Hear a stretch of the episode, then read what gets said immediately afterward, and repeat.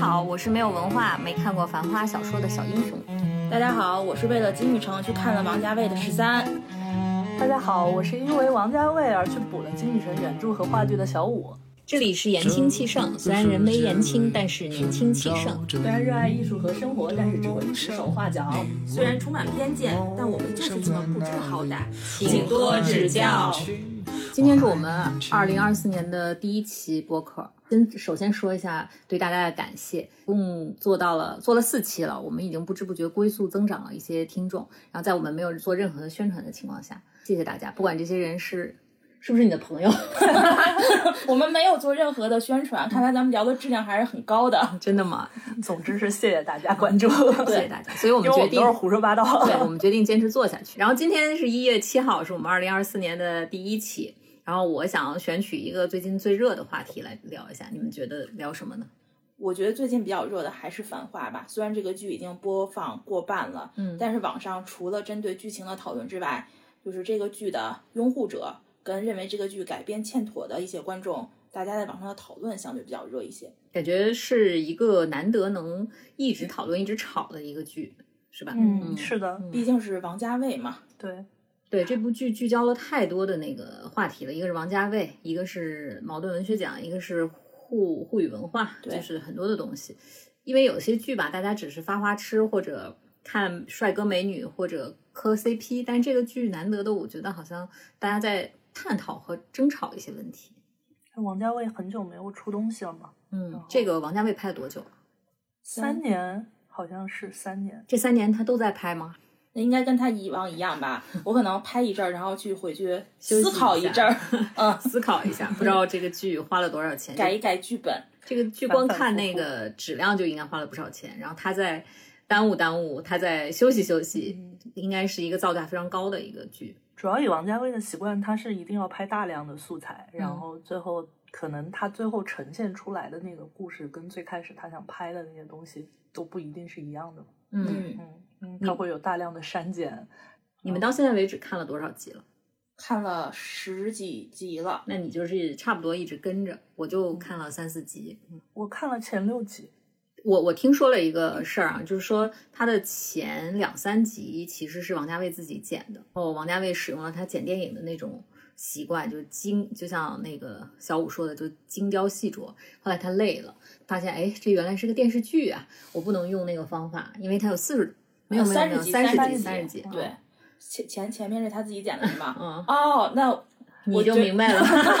那作为一个对王家卫相对无感的人，我大概知道为什么我前期看不进去了。你是从第几集看进去的？第三、第四集，我觉得能够渐入佳境吧，进入故事主线了，是吧？对，啊，我我我也感觉是，就是从三四集开始慢慢进入主线。然而进入主线，我也没有看下去。前两集会有大量的那种闪回镜头，嗯，打乱的时间线。还有可能并不是以一个就非常标准的这个叙事的那种电影叙事的方式来来做的这个剧情，就这一点上还是挺王家卫的。嗯，你作为一个比较喜欢王家卫的人，你觉得前面两集是带有他强烈风格的吗？我觉得画面整体上都是带有他强烈风格的，但是我目前看了六集，叙事上肯定是不具有他的强烈风格，就也没有看出说每集跟每集有什么差别，是吧？前两集的叙事会更散乱一点，会更像，就是他会更像他以往的作品。呃，后面的这些就是叙事上面会更就更流畅嘛。嗯，就如果如你所说，他是一个王那个王家卫自己没有剪，而是交给其他人去以一种更偏电视剧的方式、更商业的方式去剪的话。就可以理解为什么是是这样的效果。前两集没有讲故事嘛，后面实际上是进入了这个剧的他所谓的商战的故事主线了。如果还是按照王家卫那个方式去讲的话，可能讲不清楚。前两集它更多的是交代氛围和人物状态。对对，哦，明白。啊，那好，我因为我相信可能有不少人都和我一样，就是我们并没有看过《繁花》的原著。嗯，所以今天要不然我们就比较顺势的带着像我这样的一个听众去了解一下《繁花》到底讲的是什么。小武老师 帮我们讲一下那个《繁花》的这个嗯小说的故事吧。《繁花》它的这个剧情是以三位男性分别叫做阿宝、护生和小毛三个人的故事来展开的，去刻画他们的人生经历和他们一生之中所遇到的这种形形色色的男女男女形象。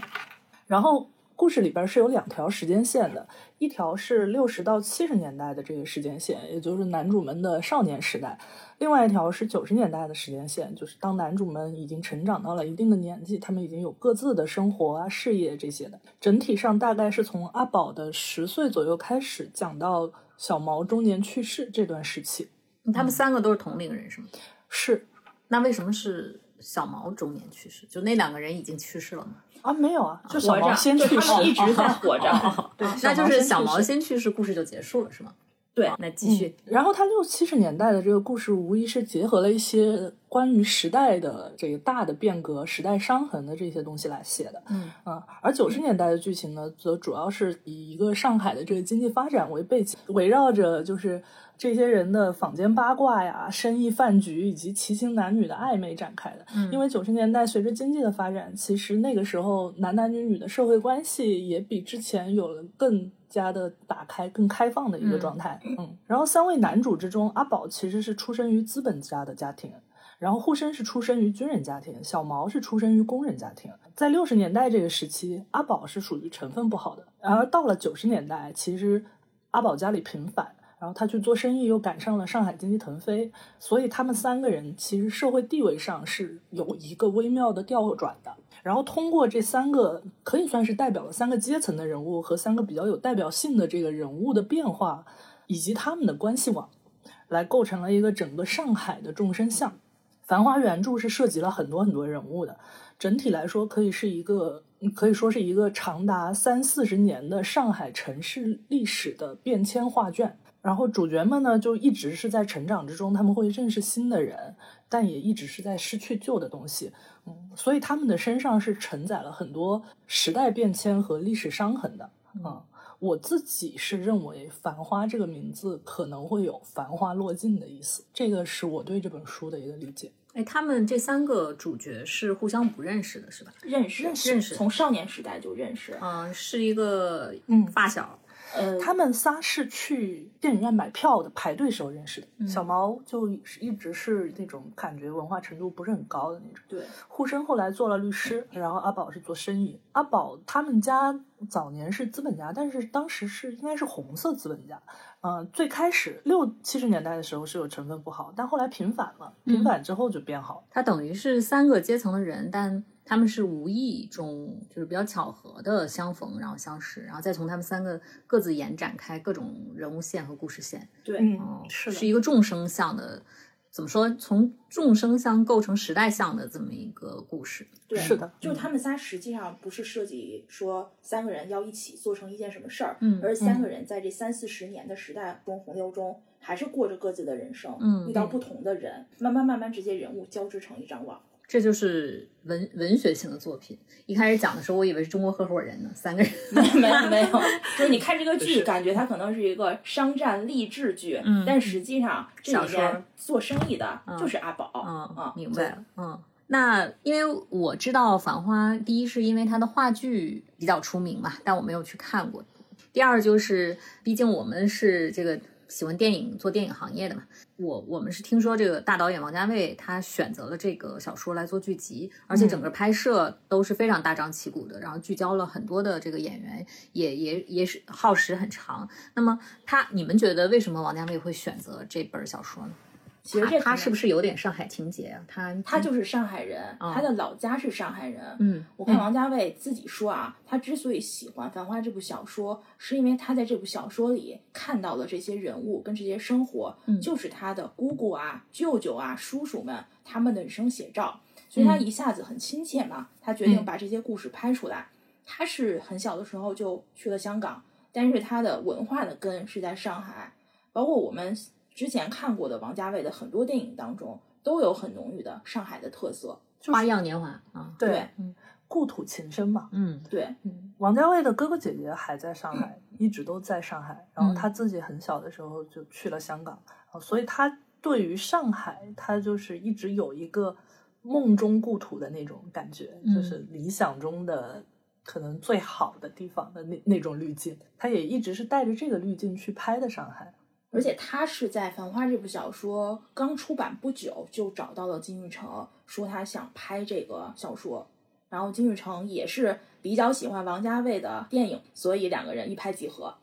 嗯 就是看过这部小说的时候，那个引子那段儿嗯就是《阿飞正传》嘛，就两个人可能在审美上是很贴近的。他用的引子是你是指《阿飞正传》最后的三分钟，梁朝伟梳头的那个段落。我在网上找到了一段金玉成老师自己读的上海话版本的这个引子，大家可以来听一下，然后感受一下啊这本小说如果用上海话来念是什么样的韵味儿。虽然可能有一些语言不是非常容易懂啊，感受一下。独上阁楼，最好是夜里。阿飞正然结尾，梁朝伟寂寞面目，英勇安老。电灯下面数钞票，数清一沓，放进西装内袋，再数一沓。拿出一副扑克牌，眼看细看。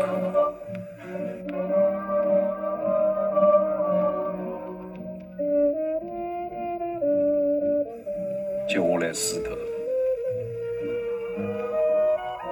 三七分头，对镜子梳髻，全身一挺，骨子里疏眉。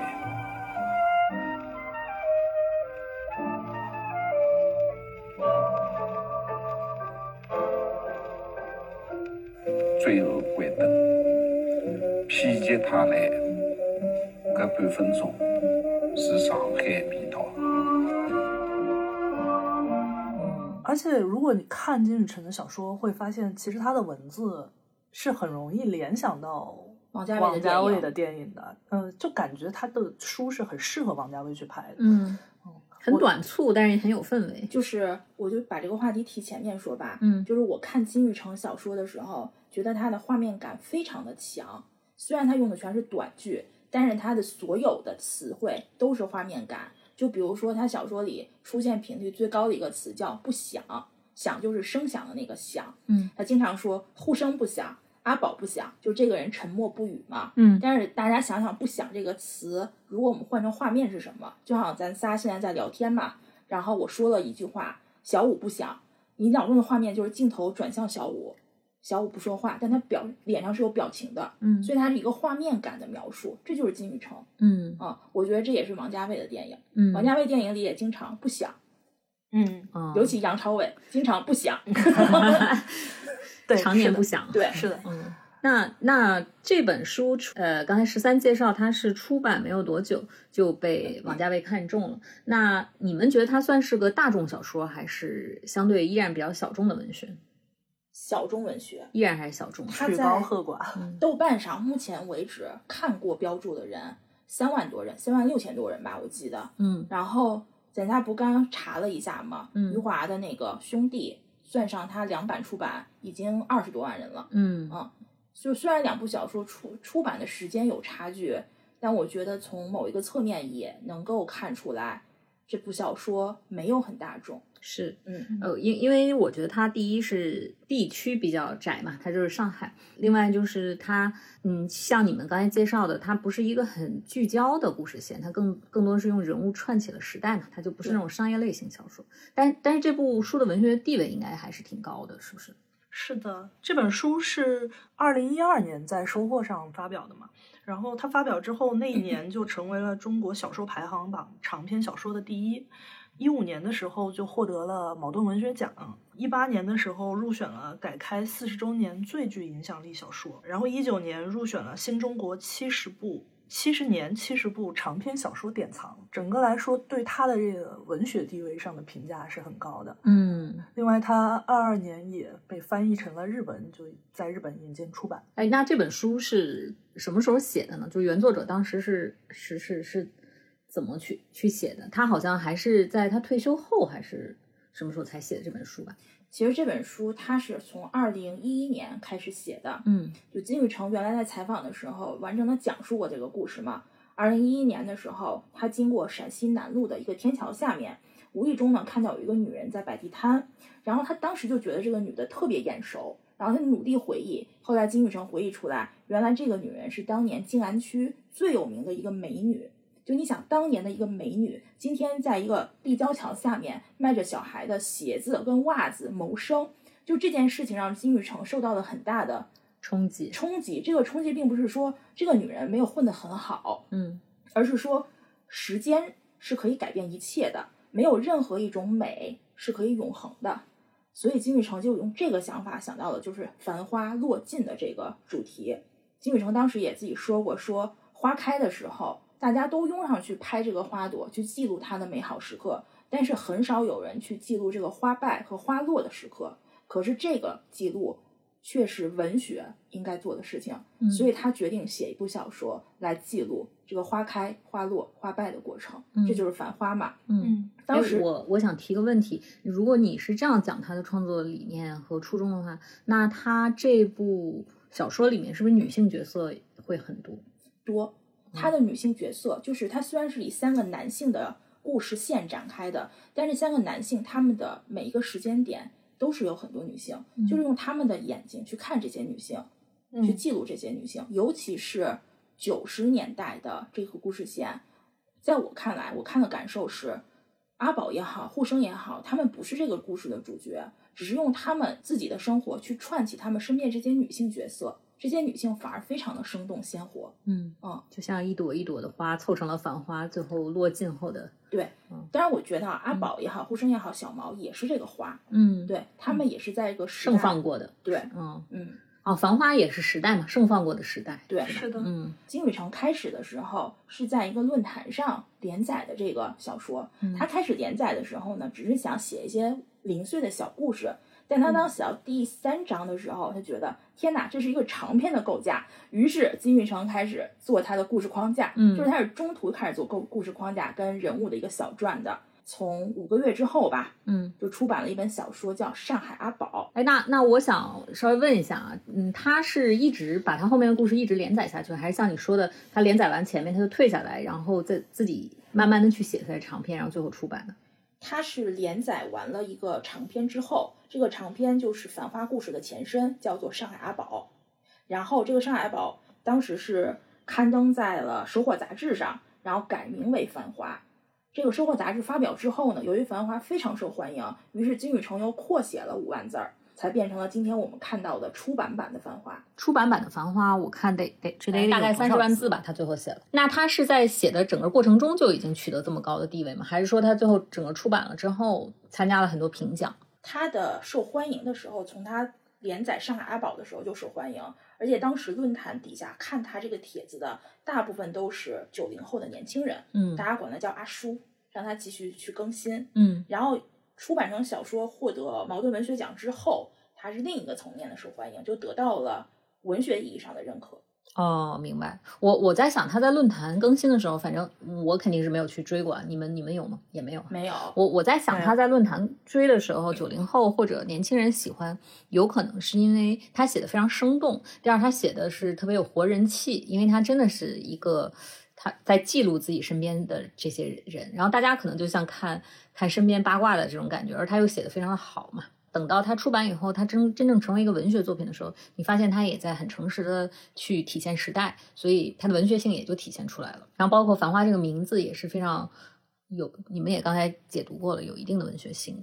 我理解现在《繁花》的电视剧，它更像是一个拍了九二年左右的一场上海滩商战。也展现了就是改革开放之后九十年代上海的这么一个怎么说风情图吧，这种感觉。那我们还是按照惯常的情况，我们来给这个电视剧打一个分吧。因为我是没有看过原著嘛，我我是单纯看了几集，嗯，我的感受其实是我我是可以看下去的，不是不是像 网络上评价的，觉得它是一个王家卫拍的《小时代》，我觉得还是有一定的审美的，他的每一句台词听起来也确实都是很好听的。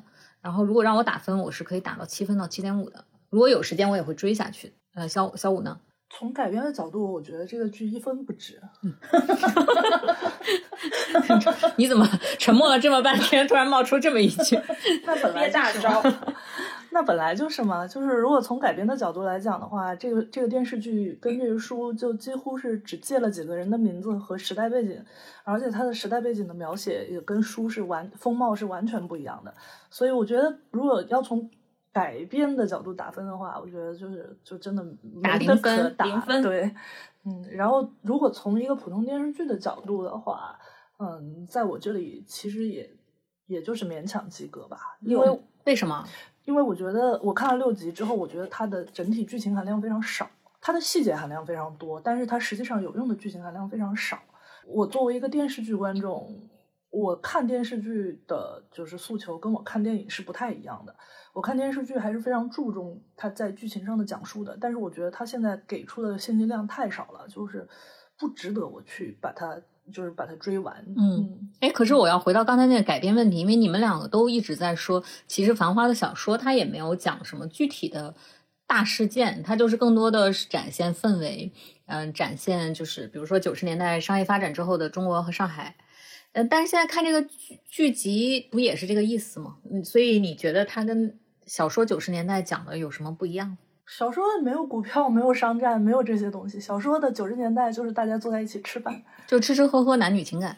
嗯嗯，就像是这个剧集讲的是商业台面上的一些事儿，嗯小说讲的是台面下的那些事儿，嗯那些不太能够过审的事情。比如呢，就是出轨、三角恋什么的。但是他用这个，那那如果都不能拍，王家卫为什么要拍呢？就是我刚才说的，王家卫很喜欢这部小说，嗯他想拍出来。然后六七十年代那个故事是更不能拍的，嗯它是时代相对比较敏感一点。然后他选阿宝这条线是最稳妥，而且我觉得是改编难度最小的。嗯，九十年代阿宝至少就吃吃喝喝这些 还是还是有的，但是另外两个人就更不好改了。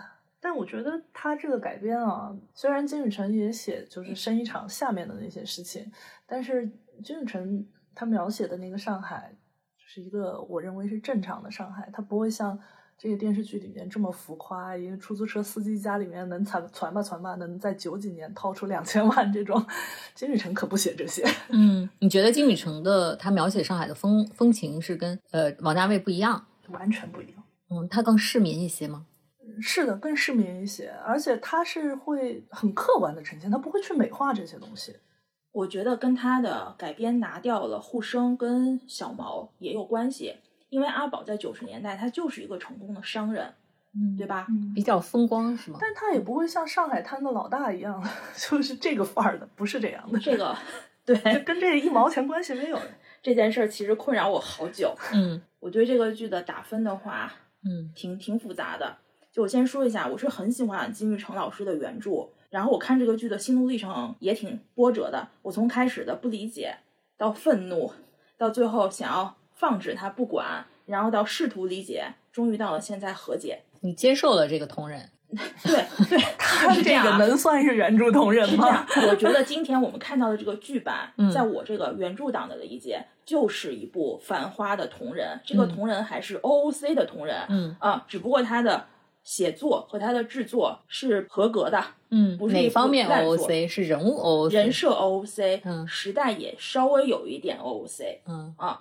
我我我再我再补充解释一下 OOC，我们经常用这个词，就是超出原著的人物，然后就是超出原著设定这个意思啊。对，嗯就是 OOC 这件事儿在同人里面是可以接受的，只要你改的好就行。但是作为一个原著党，我没有办法抹去原著在我脑海中的印象，所以这个剧我可能给七分儿吧，就是剧本身给一个七分儿嗯，啊。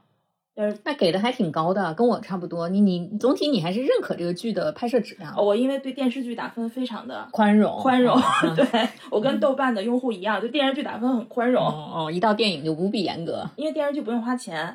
嗯 还是我的原则，嗯花钱的东西那就得严格。是啊是的嗯不过我觉得剧本身，嗯，相比起王家卫以往的作品来说，就跟他自己的那些经典作品对比，其实也是差挺多的。就咱们抛开原著看，我觉得也没有那么好。看小五是一个喜欢王家卫的人，然后不爽这次王家卫的这个 这个发挥。十三是喜欢原著的人，认为原著被改成同人，我也只能这样了，是是这个意思对，就是他改成这样，喜欢的观众你去看。但是作为原著党的我，可能看到这个阶段就就这样吧，就已经书剧分离了。对我就当一个配饭的剧看一看就好了。嗯哦，还有一个原因是我家的老人是上海人，嗯所以沪语版在我这儿非常的加分。就听到上海话的时候，我就会想起我爷爷奶奶，嗯就嗯这件事情在情感上给了我很大的加分。哦，所以他们的沪语还是做的不错。我觉得好啊，但是现在也有网上人说做沪语版实际上是在搞地域歧视，就是 那粤语版怎么就不是？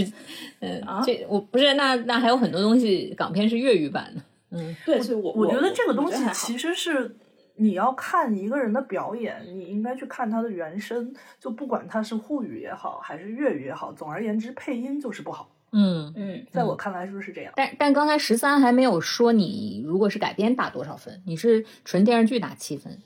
如果是它作为一个改编繁繁花的电视剧，他就不是繁花，不打分了。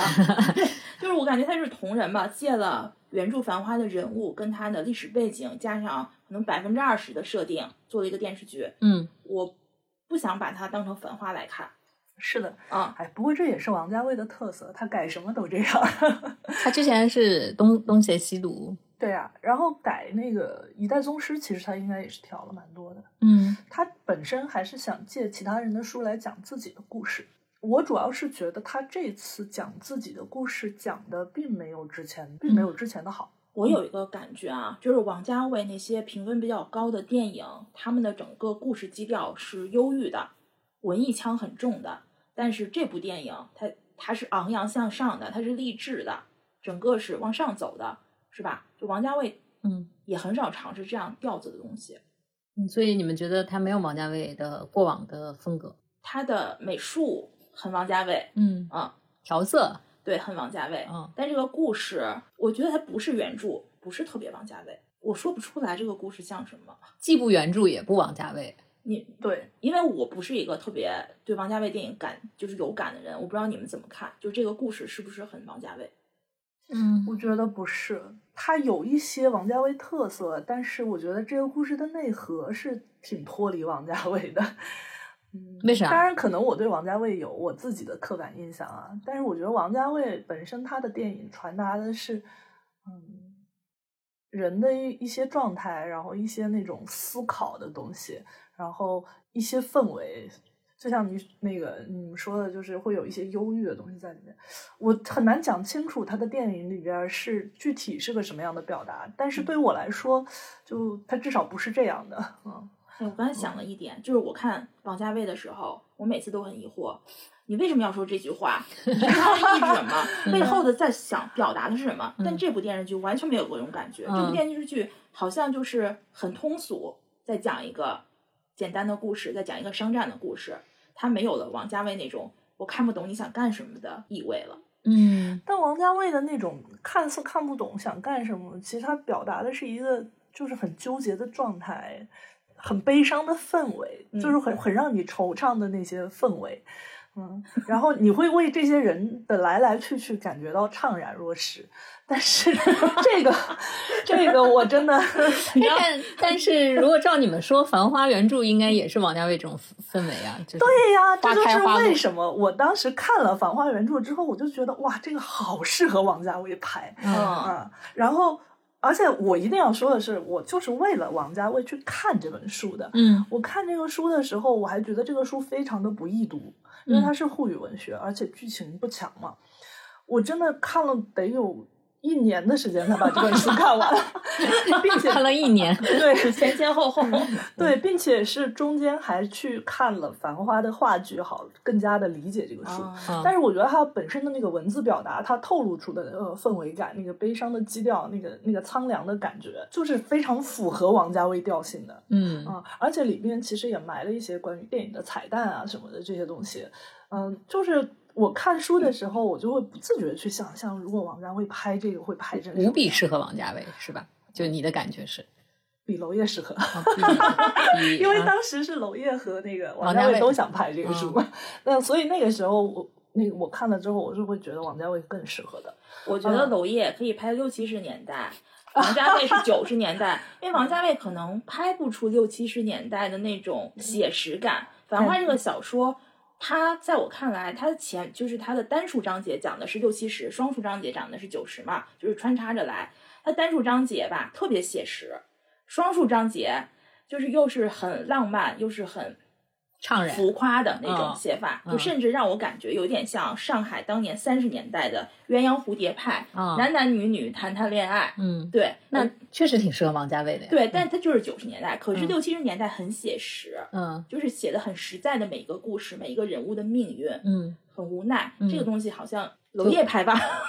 对，娄烨、张艺谋这样的民间疾苦，对他们的人生和他们的整个的生长环境还是在疾苦中、土地中长大的，这些人可以拍。对那王家卫选择，那这么说来，不就回答了这个问题吗？就他为什么这么改编？对我和解了，就是因为嗯，王家卫拍九十年代嘛。对 他选择了拍九十年代，因为我们刚才还在讨论这个问题，就是为什么他把这个三十万多万字的这个小说只选择了九十年代。那个十三揣测说是因为六七十年代不好过审，这是一方面。我给你嗯们讲一个六七十年代我在书中记忆比较深的一个段落，就是讲那会儿三年困难时期的时候，大家都快很饿嘛，说老百姓就是没有粮食怎么办？他们会有那种运粮的船只停靠在岸边嘛，然后运的时候就会撒在一些在地上，老百姓们就当时拿着那个纸、报纸跟笤帚，然后先把笤笤拿笤帚把那个粮食跟碎草跟泥都筛在报纸上，然后回去再拿那个报纸筛嘛，因为呃沙子跟粮食的重量不一样，它可能就能筛出来，最后就筛出来那些细粮或者是那些遗漏的面啊米啊，然后回家再做饭，就是穷到这份儿了嗯啊。就是他能把这个事情写实到这个程度。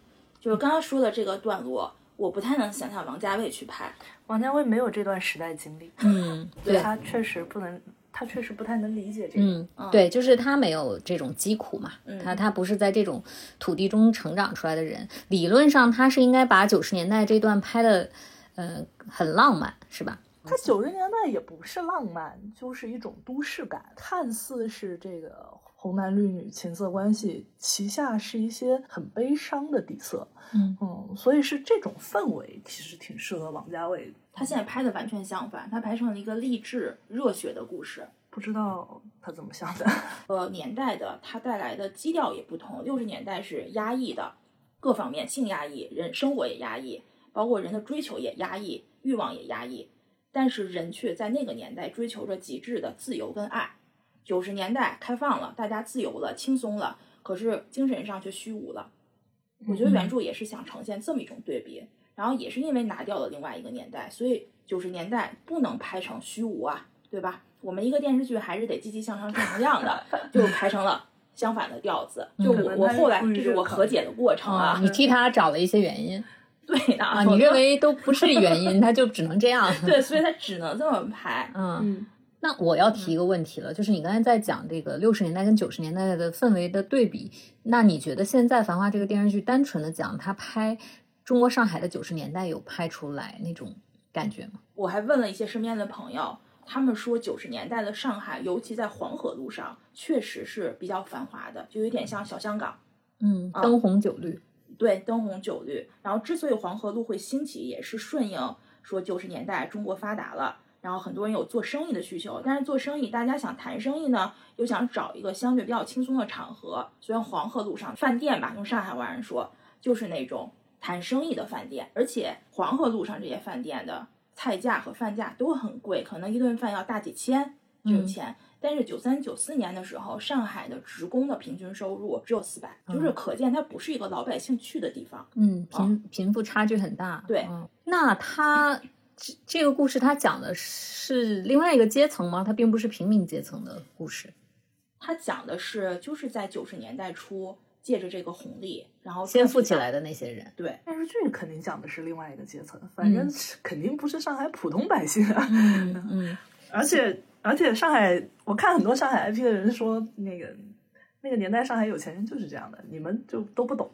对，就是上海确实有有钱的人，嗯但是百分之九十甚至更多的人不是电视剧里的这群人。嗯啊，大家可能看电视剧的时候会看到他们有时候会穿越一些小巷子，嗯那些人的穿着打扮跟阿宝啊、林子啊他们完全不在一个时代。嗯啊，他等于是改革开放先富起来的那一波人，而且还是在沿海城市上海先富起来的一波人。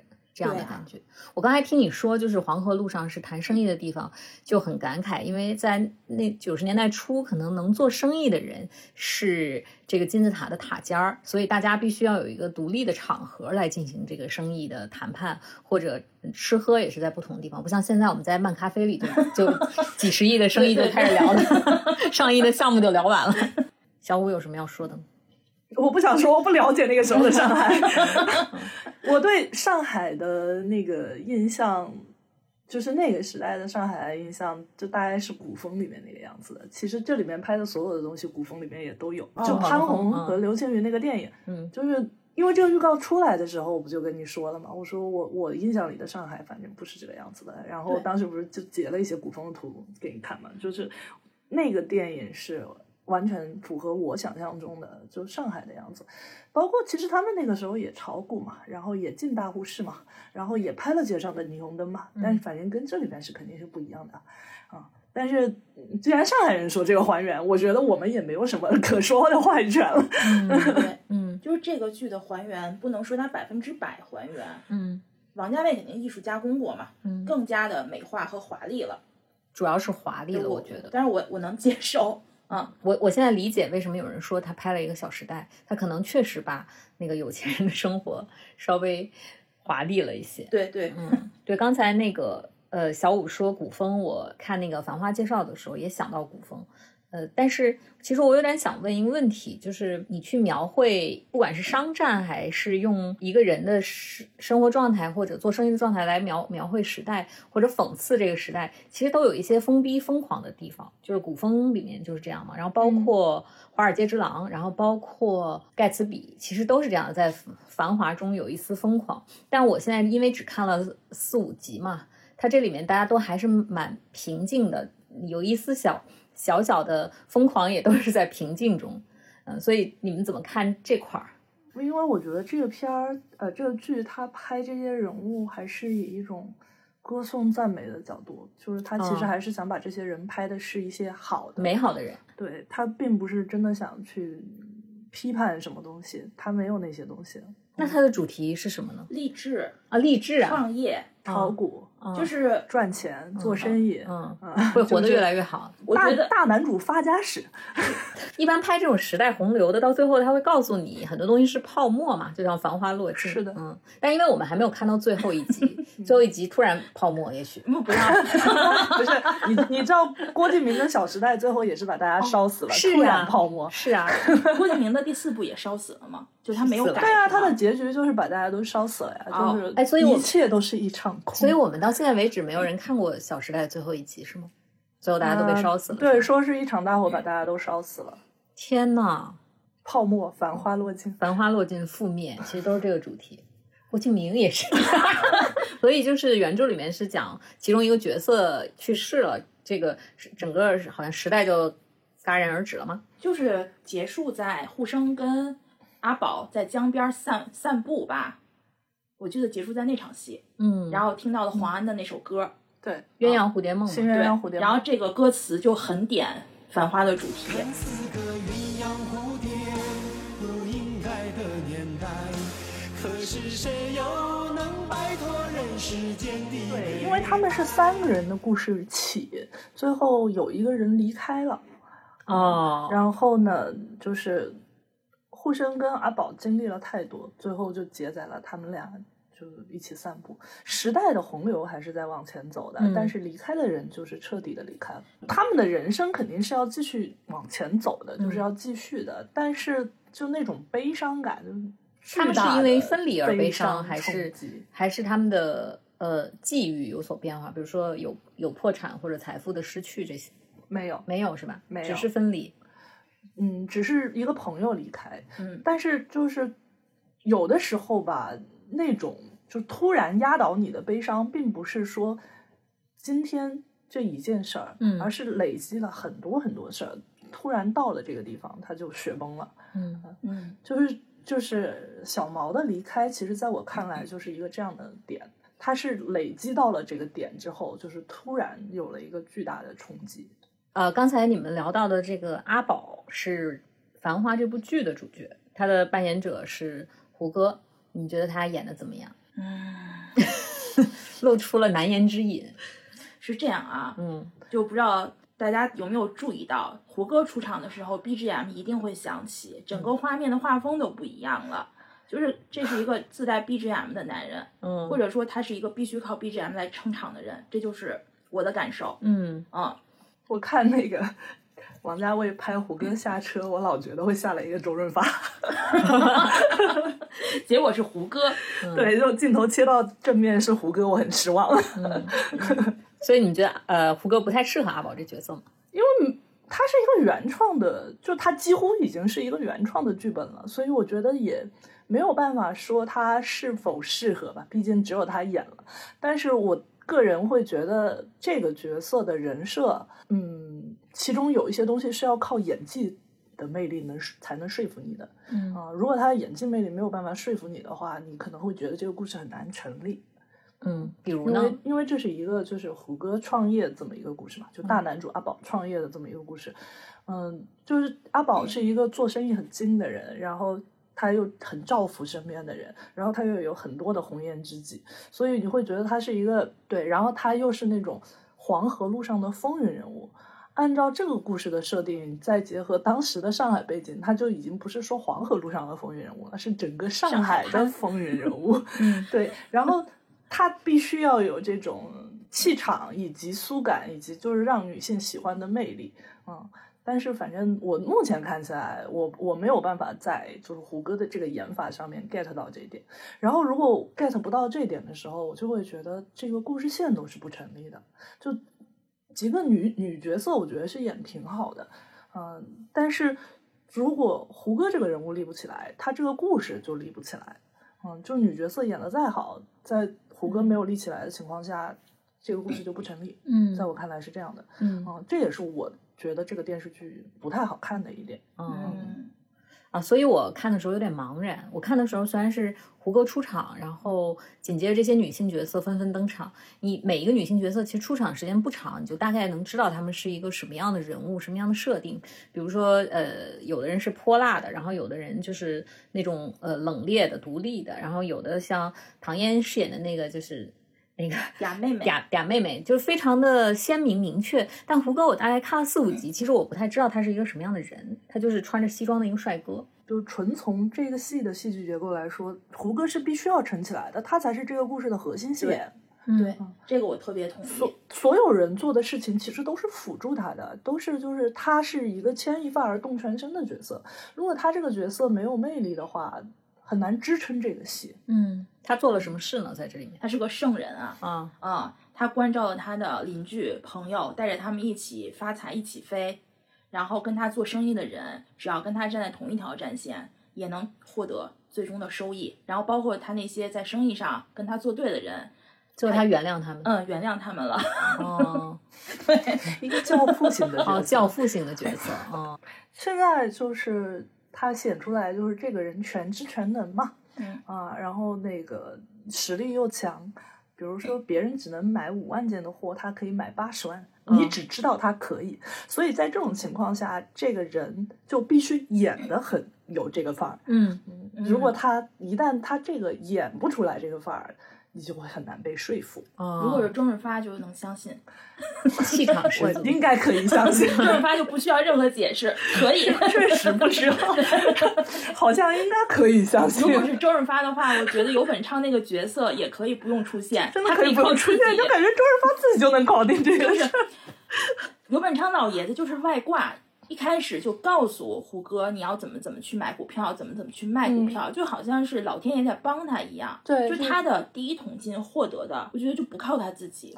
你知道男频小说里面经常会有一个这种就是师傅外挂型的角色，然后跟那个男主来绑定。然后我觉得游本昌就是这样一个角色，他就是导演给他开了金手指。啊对对对，前面胡歌是不会做生意的，就是游本昌教他，然后一二三，你就是做一二三，然后游本昌就觉得，哎，你这个人还可以，蛮听话的。啊，那你就来，就是我就来带着你做生意。然后你也不知道胡歌有没有从这里面学到东西，他也没拍。然后呢，就他就发家了。对对，后面他就发家了，嗯然后他就开始找大家给他募钱，然后去炒股票嘛。对，然后炒股票的过程之中，就有一个呃，也是一个大爷就背刺了他，然后他那个背刺了他之后，他就出找了人来那个开车撞他，嗯、就出了车祸，出了车祸撞他的人后来被抓到了，就进了监狱。那个人的妈妈来求，他就原谅了。后来这个背刺他的人也来求他，来求，嗯他也原谅了，他还给人家一个普通的房地，呃，还给人家一个普通的土地证，让人家去发家，就是他就是这样一个人，非常圣人啊并且他还帮那个背刺他的人背了锅嗯啊，然后我就觉得，哦，你是这样一个人，嗯但是你这样一个人，你到底是怎么赚到钱的呢？这个是全凭本事，全凭凭凭品德高尚，是这个意思。嗯，然后全凭那个你你要相信这个人就是这么厉害，嗯，可是他又没有刻画深刻刻画他在商场上的手腕有多厉害。我看到我看到六集的时候，就是只有刻画了那一场嘛，就是他能吞下八十万的货，但是他的竞争对手只能吞五万。对，然后那个那个竞争对手抢在他前面去结单，然后呢，竞争对手看似是一个生意人，然后结单结单跟厂家去商量我要进多少货的时候，不跟对方商量数量，直接商量进价。然后以一个高价拿下了这件事情，因为对对对手太蠢，胜利。对，然后胡歌就在这边老神在在，他不管，就是他，因为他知道对手吃不下这么多货嗯啊，但是他像是未卜先知一样的知道，就对手确实不会跟他商量价格啊，不会跟他商量数量，就直接谈价。等到对手就是庆功宴都开完了，他这个时候就派了唐嫣过去跟那个厂家说。对方吃不下你八十万的货，就我能吃。然后这个时候，他们才想起来要商量一下数量。这个 就这两个人看起来真的不像两个生意人。对，然后胡歌的那个能力就全靠对手降智。啊，啊，我看到这里的时候，我就有一点看不下去。兴趣缺缺了。哦对，而且这是六集啊，六集就只讲了我前面说的这些事。后面还在讲这个杨杨洋洋三羊牌的事儿，他就嗯讲出现了假货，然后他们要处理那市场仿品的事儿嘛，就讲到第哦十集还在讲这个故事线。对啊，你就听起来觉得真正的剧情含量很少。他确实是埋了很多他认为他很考据的上海细节啊，那些来来去去的事情。但你这个故事又不是拍市井，你不是真的要讲这个文化，你的重点还是在商战上。但是你的商战拍的这么的弱智，我真的就又有一点难看下去。我刚刚听你讲完之后，我就有点明白了，就是一个男频爽文，嗯开了金手指，然后全是红颜知己都爱他，但是他不会偏袒向任何一个人，然后同时在任何的每一个关卡上，他都能表现出过人的智慧跟才能和预测能力。对，嗯，对，然后这个就真的是需要这个主角演出那个魅力。他如果演不出来的话，就会觉得这个故事瞬间塌掉了。因为我就没有 get 到他的魅力，所以我就一下就觉得这个故事这么简单，塌全塌。我我被你们说的茫然了。一开始是一个那个呃上海什么众生相时代洪流风情图，然后后来嗯、呃变成了九十年代的商战励志。现在听起来商战励志也没有，是一个男主开金手指开挂的爽文。他然后是商战励志，啊只不过这个商战励志的商战拍的很简单朴素的商战，朴素的商战，非常朴素而简单的商战。对，哦，然后中间中插一些就是日常生活。对，而且由于你经历过那个时代啊，就因为我们其实 都经历过九十年代了，九十年代离我们又不是一个很远的时代，嗯，他用了一些现实中的原型，用了一些现实中品牌的这个发家的故事去讲这个商战，来作为这个商战可能有实感的托底。但是当你认识那个品牌的时候，你就觉得神秘感一下子全无，这个也是我认为很糟的一个地方。嗯因为我如果要看，我一定不是要看我自己知道的东西。如果你拍的又这么故弄玄虚，但是又这么简单，然后我一看又全是我知道的东西，我一下子就对这个剧情线没有兴趣了。他用了一些真实品牌，但他应该没有用真实品牌的真实事件吧？他如果用了真实事件，你应该也能感到一些足够的传奇。我没有，我不知道啊。嗯但是那些品牌是你耳熟能详的品牌，三洋就大家确实也是知道的嘛。嗯孟特娇，它这里面提到的这些东西，确实是那个年代过来你知道的品牌。嗯但是这个牌子是怎么发家的，我不太清楚。然后呢，他自己拍的这些这些牌子崛起的过程是并没有传奇性的，嗯因为我觉得拍的太简单了。嗯其实我觉得这个就是一种讨巧的服务性，就是他用一个大家有印象的东西唤起了共鸣，拉近了跟这个剧的距离，这个是一种手段、哦啊。只不过这个手段就像他的商战一样，点到为止哦啊。所有东西，那现在听起来这个剧最大的问题就是他所有事情都点到为止，就是商战也点到为止，人物塑造也点到为止，然后时代也点到为止。那有点到为止就是最好的一个度了嘛啊啊，就是为了它的 最大的播放量的一个选择。看个氛围，可能是为了市场做了一些妥协吧。嗯，啊是，就是看个氛围，看个细节，看个桥段，但是你细究起来，它整个的故事，嗯，时代什么都没有，其实就是这样一个东西。如果他要拍就是什么市井终身像的话，至少就是不不可能把这个男主拍到这么杰克苏。然后，如果他是要拍这种大男主励志爽文的话，我觉得他还应该做到就是更复杂、更狠，让我觉得这个男主的智商是更高的，嗯魅力是更大的。嗯，目前来说，我觉得从演技和剧情两方面都没有做到这一点。那我们聊一下女性的演员吧。这里面，呃，唐嫣和马伊琍应该是上海籍的女演员，然后她中间角色稍微小一点的范甜甜和 Papi 酱，Papi 酱是上海上海人也是上海人，这个就等于她选择了全上海的班底，嗯只有辛芷蕾扮演的那个本本身那个角色，她就不是上海人，嗯然后也选择辛芷蕾这个东北人，哎，李李原著也不是上海人，不是，她是北方姑娘。对，对她而且辗转了好多地方。刚才那个十三讲了一下李李这个传奇角色，就是由辛芷蕾扮演的这个女老板娘，你要不要再讲一下？她的故事就是由于她长得漂亮嘛，然后她在九十年代就做了模特儿。然后这个模特儿呢，不光是说大家印象中走秀或者是服装展示，当时她的那个模特儿还是有点擦边业务的。这个姑娘呢又很刚直，就是说你让我擦边儿我就不擦。但是老娘长得美，老娘就靠业务水平就能得到客户的认可，就能给我钱，对，所以呢，他的老板也没拿他，拿他无可奈何嘛。然后这个姑娘挣了一笔钱之后呢，好像是春节还是什么，她跟她的三个小姐妹去了澳门。然后到了澳门之后呢，其中一个姐妹就说：“你们仨先上去。”上去之后呢，她们仨就被关起来了。那时候她才知道，原来她被她那个小姐妹给卖了。然后他们就被关在澳门之后呢，就说你们要跳脱衣舞去挣钱，嗯来还这个债。赎身，对嗯，但是他还是不从嘛。另外两个姑娘就从了。由于他这么刚，就是那帮澳门的赌博的那个老板为了对付他嘛，就把他给迷晕了。然后他醒来之后，发现他自己的下体非常疼，然后掀开一看，他的下体被纹上了一些很不堪的内容。嗯那即便在这种条件下，他还是不从。最终呢，由于他这份坚持，刚烈，对，就是终于有一个老板被他打动了。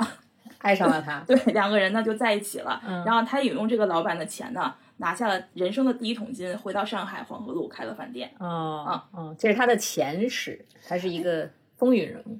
对嗯，但他这个剧集里面其实就是呃李李已经拿到第一桶金的这个状态了。对，因为书里边儿也是从李李回来开始讲，嗯就是慢慢的再去揭露他的过往是嗯怎么样的。李李这个人就是辗转了很多地方，那唐嫣饰演的是汪小姐，就是你刚才说的嗲妹妹是吧？她是胡歌的公司的业务员。他是搞外贸的，就是当时要做外贸牌照的话，是要找那个国国家正规的贸公司才能拿到牌照。嗯。然后他相当于跟胡歌是业务上的一个往来合作伙伴。嗯。啊，在这个剧里是这样啊，嗯，马伊琍也是，不是。马伊琍的那个角色叫玲玲子。马伊琍角色改变很大，马伊琍角色原著是陶陶那条线的，就而且汪小姐改动也很大，就是在原著小说中，汪小姐是没有唐嫣现在演的这个汪小姐那么可爱的，哦，啊。是挺可爱的，就是唐唐嫣演的就是个嗲妹妹嘛，然后又有点天真，而汪小姐原著是一个生活很随性的，对很很很开放的、很 open 的人。她是 已婚的嘛，但是她一直想要孩子没要成，啊，对对嗯，后面差点跟小毛好，反正。哎，他是我感觉他是见到一个有能力的男人，他就要往上 扑的努力一下的。嗯嗯，但这里面这三个女的都是跟胡歌进行，就是这个阿宝进行感情纠葛的，在电视剧里。对，我觉得汪小姐电视剧的这个角色是融了一定的贝蒂在里边儿，就是长大的贝蒂，最后她可能想象哦长，大的贝有一点天真可爱对，啊。嗯，因为贝贝蒂是那个阿宝的白月光嘛，嗯小的时候就反正失散了，其实是死了，嗯，然后贝蒂就是这种天真烂漫的妹妹的形象，一直没有长大，就停在了最美好的时候。贝蒂也极有喜欢蝴蝶什么的，嗯所以我觉得它是有一定的元素是从贝蒂身上拿的。哦，哦，他们也有说《繁花》这个剧也是集了很多其他的著作的梗，这个你们有注意到吗？他那个片尾的字幕上不就嗯列了几本小说吗？嗯，啊，我看有一些原著党也并不是很很满意，就是那你为什么要拍《繁花》呢？对啊，这就是我的心态嘛。嗯，那最后大家就和解吧，原著党们，咱们和解吧，这不是繁花啊。就是如果你们觉得这电视剧本身还好看，就继续看；如果不好看，那就别看了。嗯，对，就那你会把它看完吗？我难说，就我觉得看到现在的话，节奏有点慢，就当就范的剧看。嗯啊，那我提个问题，如果就是比如说你们自己来拍《繁花》这部原著，阿宝这个演员，你们会选谁谁呢？现在的演员吗？还是嗯说就是我们不管那个年代？什么都可以选吗？什么都可以选，王志文，年轻的王志文，对啊，嗯就第一他是上海人，嗯第二他确实有原著中就是阿宝身上的第一又帅，嗯然后呢看起来有一点文艺青年，招女生喜欢，然后一点点的渣，一点点的渣，且是你能原谅的。怎么讲呢？就是王志文去演他演阿宝的那些聪明也好，或者他的一些手段也好，我都能接受。我觉得就是王志文能演绎出来的，不是很了解上海演员，但是如果不用上海，不用上海。对，如果不局限于上海的话，其实年轻的演员里面，我觉得没有谁适合。老一辈的演员里面，好多人都能演。嗯王志文确实挺合适的，我觉得陈道明可能也能演。嗯，像梁朝伟、张国荣这种可能也能演，嗯但就不是说就局限在上海里面啊。如果他一定要是上海演员的话，可能挺难找的。他可能希望大家有自然的沪沪语环境吧，就是是沪语的这种，你觉得王传君呢？给他戴个假发套的王传君，保护好他的头发。对对对，我老觉得王传君演这个角色很难想象。为什么？因为他有点搞笑吗？他没有那种贵气是吗？我觉得对，因为阿宝出身资本家庭，哦哦，王传君演小毛，他可能演小毛演护身都可以吧。小毛，小毛他可能真的演挺好的，但我觉得女演员很好选呢、嗯，就是目前这几个也都挺不错的。然后像，呃，年轻时候的小桃红啊、潘虹啊这些人都能演，嗯啊还有邓家佳是不是也是上海的？我不知道，我知道孙俪是上海的，孙俪是上海，是上海人。哦孙俪嗯，哦娘娘应该什么都能演。其实对也能演，嗯，嗯，我反而是觉得女性角色是比较好找的，男角色可能现在男演员真的不太够看。嗯，哎，那那个《繁花》的话剧到底是一个什么情况呢？就是因为你们刚才说很长嘛，拍电视剧要拍八十多集，但是他怎么通过一个话剧就把这个故事讲完呢？他好像没有讲完，那他话剧是个什么情况？他话剧拍的也很散，就是像书的结构一样，都是散点的，一场戏一场戏的，然后也也是六七十年代跟九十年代这样穿插着的，但是他以主要以讲六七十年代为主，好像没有拍拍完吧，因为我看的，我当时是看了书没看完的时候就去看了话剧，然后对那个印象就是看得一头雾水，对，《繁花》的话剧是只有阿宝还是全有全有全有，从六十拍到九十，他也删了一些人啊，他肯定没有办法把书所有人都拿来啊。但是三个男角色和主要的女性角色是都有的，贝蒂什么的我记得都是有的，然后李李这些都有。然后他是以主要拍六七十年代为主，哎，然后我再提最后一个问题，你们怎么看待现在网上对这个剧的两极的评价？因为有一部分人就是放嘲讽嘛，就是王家卫开始拍《小时代》，然后有一部分人是说那是因为你们看不懂王家卫。另一部分人说那是因为你没有看过《繁花》。哦，对，还有一部分人说你没有看过《繁花》，对，就大家现在都展现了一种阶层高贵，喜欢或不喜欢都是直指你，你不行，你，你没有文化你？没有文化，文化，你你不懂这个，你不懂那个，反正最后就是说啥都不行。不光是《繁花》这部剧，我认为这两年的就是文学和文艺作品的评论的氛围，都不是光聚焦在作品本身，而是指向了那些跟我意见不同的人嗯，啊。嗯，大家还是更想统治，而不是想讨论。如果是一个正常的环境讨论，就就什么说什么的话，我觉得还好一点。但是就大家这样互相开嘲讽，就很容易掉入那个嘲讽的环境，互相去攻击对方的那个观点，呃人本身人啊就是没有不是文化观点，啊就是我看过说，那个现在喜欢电视剧的人指责原著党，你们只看过两集嗯就说不好看，那是因为你买不起腾讯会员吗？嗯，贫穷使我们失散。贫穷让我们无法理解王家卫。大大概率不用这么去说，就是喜欢这个剧呢，你就看下去；不喜欢呢，就不要看。至于别人的选择，不要去评价吧。是，而且主要是大家的讨论也没有什么真的聚焦在这部剧上面的，就是为什么喜欢，为什么讨厌，基本就是因为因为你没看过王家卫，所以呃不是因为你不懂王家卫，所以你不喜欢这个剧。他是先给你下一个定义，然后嗯再推算你为什么不喜欢，而不是说就这个剧的优缺点或者他呃无奈的改编之处或者好的地方来进行讨论。好，嗯，今天我们就下了一个定论，它不是繁花。不是 繁花，王家卫的花不是繁花。好，那我们今天要不然就聊到这儿，嗯该说的其实也说的差不多了。然后关于王家卫，其实我们没有展开说，但今后有机会的话，可以再聊一聊王家卫，因为我觉得《繁花》并不能代表王家卫。对，嗯，好，那我们今天就这样，看看大家对《繁花》是一个什么样的感受，然后可以在评论区给我们留言。那今天就这样，流水离我远去不可留，今日乱我心多烦忧。抽刀断水水更流，举杯消愁愁更愁。明朝清风似飘流。由来只有新人笑，有谁听到旧人哭？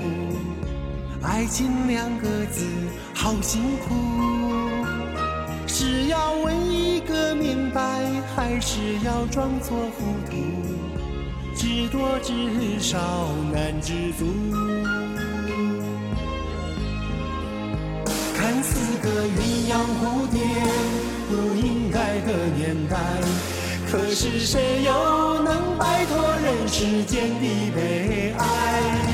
花花世界，鸳鸯蝴蝶，在人间已是癫，何苦要上青天？不如